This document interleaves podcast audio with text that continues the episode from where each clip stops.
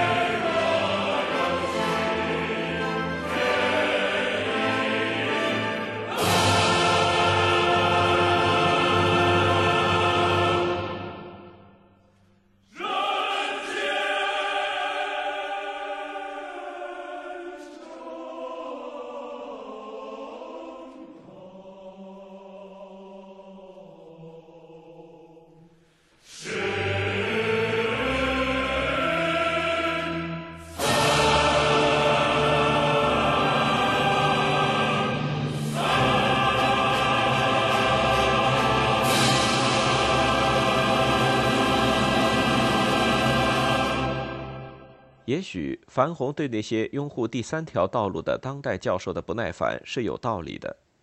这些教授认为，剥削者、压迫者和国民党将会自愿改革，并放弃曾经培育他们的体制。但是，如果说他们在政治上是幼稚的，这些教授在思路上是前后一致的。他们同样相信共产党会接受劝说，像楚安平写的那样修改他的政策。并放弃在内战中的角色。他们中没有人愿意论证共产党最终或长期的目标根本不是在中国实现共产主义。然而，正如已经提到的，他们中的绝大部分不相信中国共产党做得成这件事。因此，在两头不靠的自由派知识分子看来，双方在军事上的焦灼被认为能促使双方自愿做出妥协。同样的，这种焦灼似乎也为中立派政党的发展壮大，并成为第三股力量提供了一个理想的机会。大家或多或少对在什么样的政治结构中，自由主义者最有可能成为三股力量中的一股达成共识。自由派将他们的希望寄托在1946年1月的政协会议的决议上，建立联合政府。王云生这样描述政协会议的决议。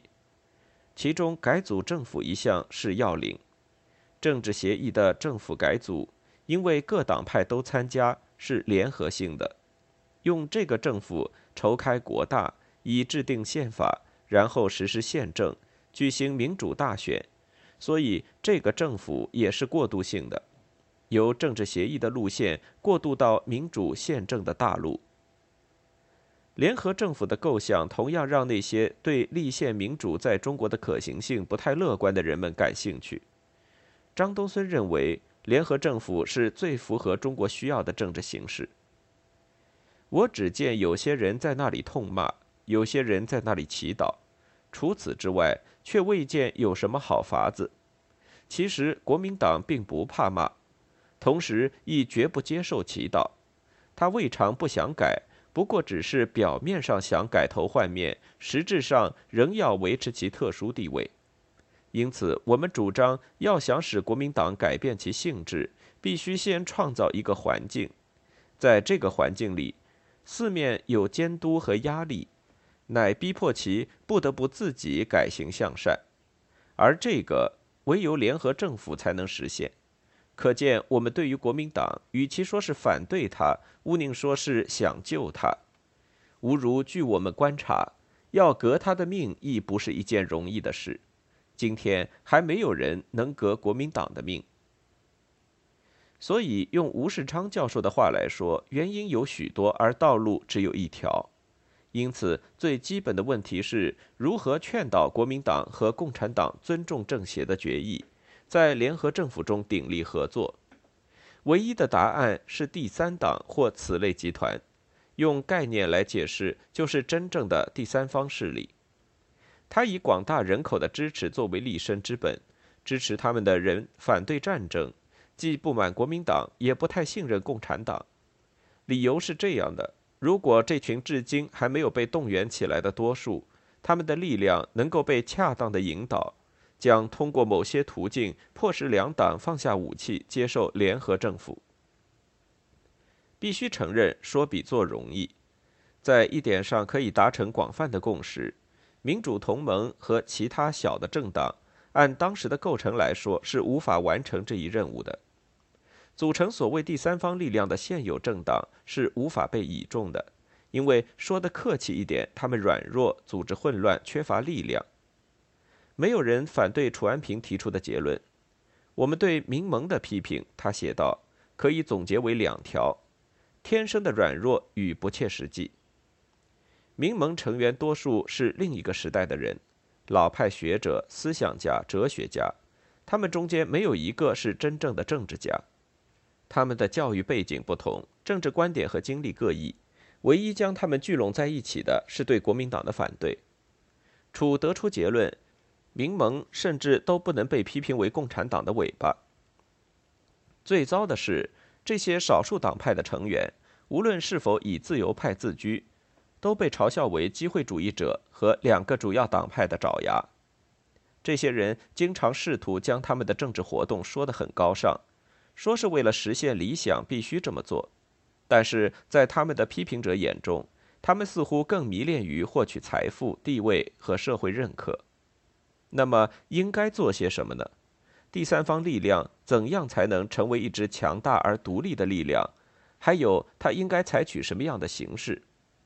张东荪建议，这样一支力量应该起到国共之间桥梁，迫使双方步入正轨，将他们拉在一起，实现他们之间的合作的作用。但是，一位作家质疑，这样的力量来自何方？因为可以肯定的是，存在于共产党和国民党之间的力量既不强大也不独立。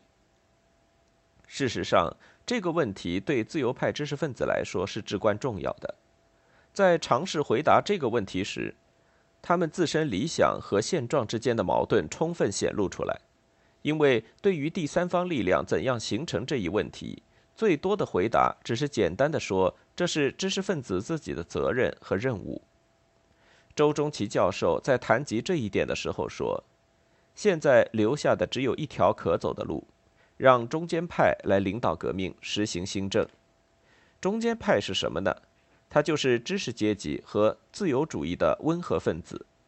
他们有理智，有信仰，有专长。他们懂得人民的需要，可博得他们的支持。同时，他们能够推行缓进的社会主义，领导革命。”组织一个多党的联合政府，只需三十年的时间，这班人必定能安定中国，完成革命的最后一步。现在中国也是如此，要靠知识阶级的努力。当然，不是所有人都同意这个看法。一位作家嘲笑所谓的自由分子的天真，说他们自我欺骗地相信他们具有改革现状的能力。在对一则传闻。也就是胡适正在计划组织一个政党的讨论中，另外一个作家很详细的表达了同样的怀疑。楚安平自己对此的态度是摇摆的，他似乎想要总结两类人之间的矛盾：一类是认为知识分子能够救中国的多数人，一类是认为他们救不了中国的少数人。最完整的阐述他的看法是发表于1947年3月的《中国的政局》。在今日中国的自由分子一方面，除了民盟、民社党这些组织外，就是散布在各大学及文化界的自由思想分子了。这批自由思想分子数量很大，智亦不弱，但是很散漫。这批人所拥有的力量，只是一种潜在的力量，而非表面的力量；只是一种道德权威的力量，而非政治权力的力量。只是一种限于思想影响和言论影响的力量，而非一种政治行动的力量。马歇尔在中国时曾竭力鼓励这一批真正自由思想分子组织起来。无论马歇尔如何了解中国的政治情形，马歇尔到头还是一个美国人，一个美国头脑，所以他还是隔一层的。自由思想分子不易形成一个坚强的组织，有各种原因。其中一些原因，楚认为在于中国知识分子与生俱来的特性；还有一些原因是由国民党中国的政治环境造成的。不管他们有多少优点，中国自由主义者主要是文人的内在缺点，是他们的目光短浅和个人主义。政治需要有远见的个人，为大的方面而奋斗，而不是争辩小分歧；需要关心大局的人。只要对政治有利，就可以接受合作。政治需要组织和纪律，但是因为自由主义者更关心的是权力和理性，而不是权力，所以不容易在他们之中发展有组织的力量。政治同样需要领导人，但是因为他们的骄傲和轻率，很难在自由分子中产生领导人。除了这些与生俱来的缺点。楚还列出国民党二十年来的统治加诸自由派身上的三个束缚。第一是政治限制，造成这种情况的原因在于政府拒绝切实保障一切基本权利，比如出版、言论、集会自由。第二是经济限制，这是由知识分子群体的穷困造成的，知识分子仅能糊口，缺少政治活动所必要的时间、精力和资源。第三是思想限制，源于国民党二十年来对教育的干涉，结果是非但没有在青年中培养出国民党的忠实追随者，而且更重要的，这让他们受到的教育质量偏差，所以很多青年人没有能理性的处理他们的不满，而是被这种不满支配，盲目的转投了极端的右翼或左翼，然后突然的、没有警告的，甚至没有解释的段落。楚笔锋一转，接过了马歇尔将军没说完的话题。他继续说道：“自由思想分子虽然受着上述种种限制，而客观地说，这批力量目前正在日益滋长之中。但我们还不能将这种力量的滋长归之于他们的努力，而实系由于时代使然。倘从道德和思想的角度看，则今天能动摇国民党政权的，不是共产党。”而是这一批自由思想分子，因为大家怕共产党，怕他们那一套杀人放火的暴行。无论这种恐惧是不是出于一种误会，总之大家在畏惧共产党。反过来说，今天能抗拒共产党的也不是国民党，而是这批自由思想分子。国民党的腐化已是众目昭彰，有口皆碑。无论三民主义这块招牌如何。总之，人民对国民党已难维持希望的信心。在这种两区极端之下，只有自由主义分子出来领导，可以获得一个中庸的稳定，获得广大人民的衷心附和。我们说过，今日中国这批自由分子是很散漫的，他们的力量都是源于道德。凡是道德的力量，常常是无形的，看不见、抓不着。但其所发生的力量则深入而能垂久，这股力量在社会上有根，在人心里有根。绝对多数的人都希望国共之外能产生一种新的力量，以稳定今日中国的政局。今日中国这批自由思想分子，大都在苦闷地忧虑着国家的前途，但他们实不该止于消极的焦愁忧虑。自由思想分子可以起来，应该起来，这不是他们高兴不高兴、愿意不愿意的问题，而是他们的一个历史上的责任问题。这样自相矛盾的表述，只可能出自绝望。做完这番分析之后，楚总结：这不是自由主义分子是否愿意起来反抗的问题，而是他们是否有能力这样做。一年之后，民主同盟被解散。民主社会党由于和国民党结盟而丧失了名誉。从那之后，知识分子再也没有前进过。他们依旧为国家的前途遭受了巨大的精神痛苦，依旧互相劝解，将负面的批评和绝望转化成积极的行动，依旧提醒他们自己，他们的责任让他们在必要的时候抛弃学术追求，以拯救国家，将它置于老百姓的管理之下。在一九四八年四月国民大会期间，这样的劝诫到达了顶峰。三月二十六日，南京教授将上面已经列举过的改革提议公开。同样在首都，同一时间，一个教授国事咨询会的筹备委员会成立，北方知识分子则组织了一个社会学和经济学研究会。但是，没有人看起来很清楚这些团体扮演的角色。他们应该代表民意，但是民意具体意味着什么？没有人能清楚的说明。政党政治陷入如此的声名狼藉，以至于没有人甚至严肃考虑过成立一个新政党。《新民报》解释，让一些分散的自由主义者建立一个可以推翻国民党和共产党的新政党，真的很难。假如这样一个政党选择在政策上向两党中任何一党妥协或让步，他就不能保持中立或独立。停止内战所需要的力量，其实落在中国人民身上。因此，解决办法是让自由主义者根据人民的意愿行动，与人民站在一起，寻求人民的支持，代表人们的意愿。那么，自由主义者将不用再担心他们的政治影响力。照这种说法，人民的意愿被定位成一种有机力量，而自由派知识分子被寄予厚望，成为他的代表。他们结构松散，不强调个人的政治影响，说不定能浮出水面，被共同意志的洪流所承载。知识分子们的解决办法抓住了中国古代将公共事务与文人联系在一起的传统的尾巴。却不可救药地脱离了1948年中国政治的实际，已经没有时间为中国设计一套自由派民主的解决方案了。即使有时间，人们禁不住要怀疑这些知识分子是否能积极地参与其中。观察和该时期其他自由派出版物，足以证明内战期间自由派知识分子在批评和道德劝诫上的成绩。但是，就像楚安平和他的同事有时指出的，批评再尖锐，劝诫再有力，都是不够的。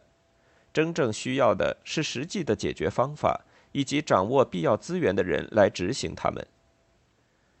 由于他们自身的政治信念和所处的政治环境，自由主义者无法影响国民党和共产党的斗争，也就在情理之中了。他们手中根本不掌握任何实力，决定这场斗争的性质和意义，并由此决定这场战争的结果。遵照法律和传统，这些知识分子是不用服兵役的。在个人意愿上，他们倾向于上海或北京这样与世界接轨的大城市，而不太喜欢缺少文化氛围的中国农村。不管他们有多关心和同情农民的遭遇，他们只能在纸上表达。用所谓的抽象的术语，所以这些知识分子高谈阔论的问题，解决他们的办法应该掌握在那些不那么在意每天接触战争和乡村生活的人手里。也许知识分子最大的悲剧是，这么说恰如其分，智力上的而不是政治上的，他们无法理解他们自身游离于现实之外这个事实。楚安平最终在一九四八年夏天明白了这一点。他在观察七月十七日的告别词中承认了失败。之所以写告别词，是因为有可靠消息称楚的杂志将遭遇十天前《新民报》的命运。楚写道：“最后，我们愿意坦白地说一句话：政府虽然怕我们批评，而事实上，我们现在则连批评这个政府的兴趣也没有了。即以本刊而论，近数月来。”我们已很少刊载剧烈批评政府的文字，因为大家都已经十分消沉，还有什么话可说？说了又有什么用处？我们替政府想想，一个政府弄到人民连批评他的兴趣也没有了，这个政府也就够悲哀的了。可怜政府连这一点自知之明也没有，还在那抓头挖耳，计算如何封民间的报纸刊物。真是可怜复可笑。我们愿在此告诉一切关心我们的朋友们：封也罢，不封也罢，我们早已置之度外。假如封了，请大家不必惋惜。在这样一个血腥遍地的时代，被牺牲的生命不知已有多少，被烧毁的房屋财产也不知已有多少。多少人的家庭骨肉在这样一个黑暗的统治下被拆散？多少人的理想希望在这样一个黑暗的统治下幻灭？这小小的刊物，即使被封，在整个国家的浩劫里，算得了什么？朋友们，我们应当挺起胸膛来，面对现实，面对迫害，奋不顾身为国效忠。要是今天这个方式行不通，明天可以用另一个方式继续努力。方式尽管不同，但我们对国家的忠贞是永远不变的。在楚教授写了他的告别社论后，观察又出了二十一期，杂志最终在十二月底遭禁。但是在这几个月里，很清楚的是，在中国谈论自由主义政治的日子结束了，愤怒和迫切的语调没有了。他们曾在过去两年中，让说理类的文章气势如虹。楚安平时代真的走到了尽头。在十二月份杂志遭禁之前，上海报纸报道，楚安平和他的朋友《大公报》的王云生纷纷离开这个城市，去向不明。一月份，关于他们去向的谜团被解开。共产党的广播报道了楚和王以及很多其他人。在解放区石家庄参加政治协商会议，在一年接近尾声的时候，大多数曾经不断高呼反对国民党政府的自由派知识分子做出了相似的决定。他们有的像楚安平一样进入共产党统治的地区，有的只是准备好了给胜者的欢迎词，等待胜利者的到来。向前，向前，我们的队伍向太阳，绽放着祖。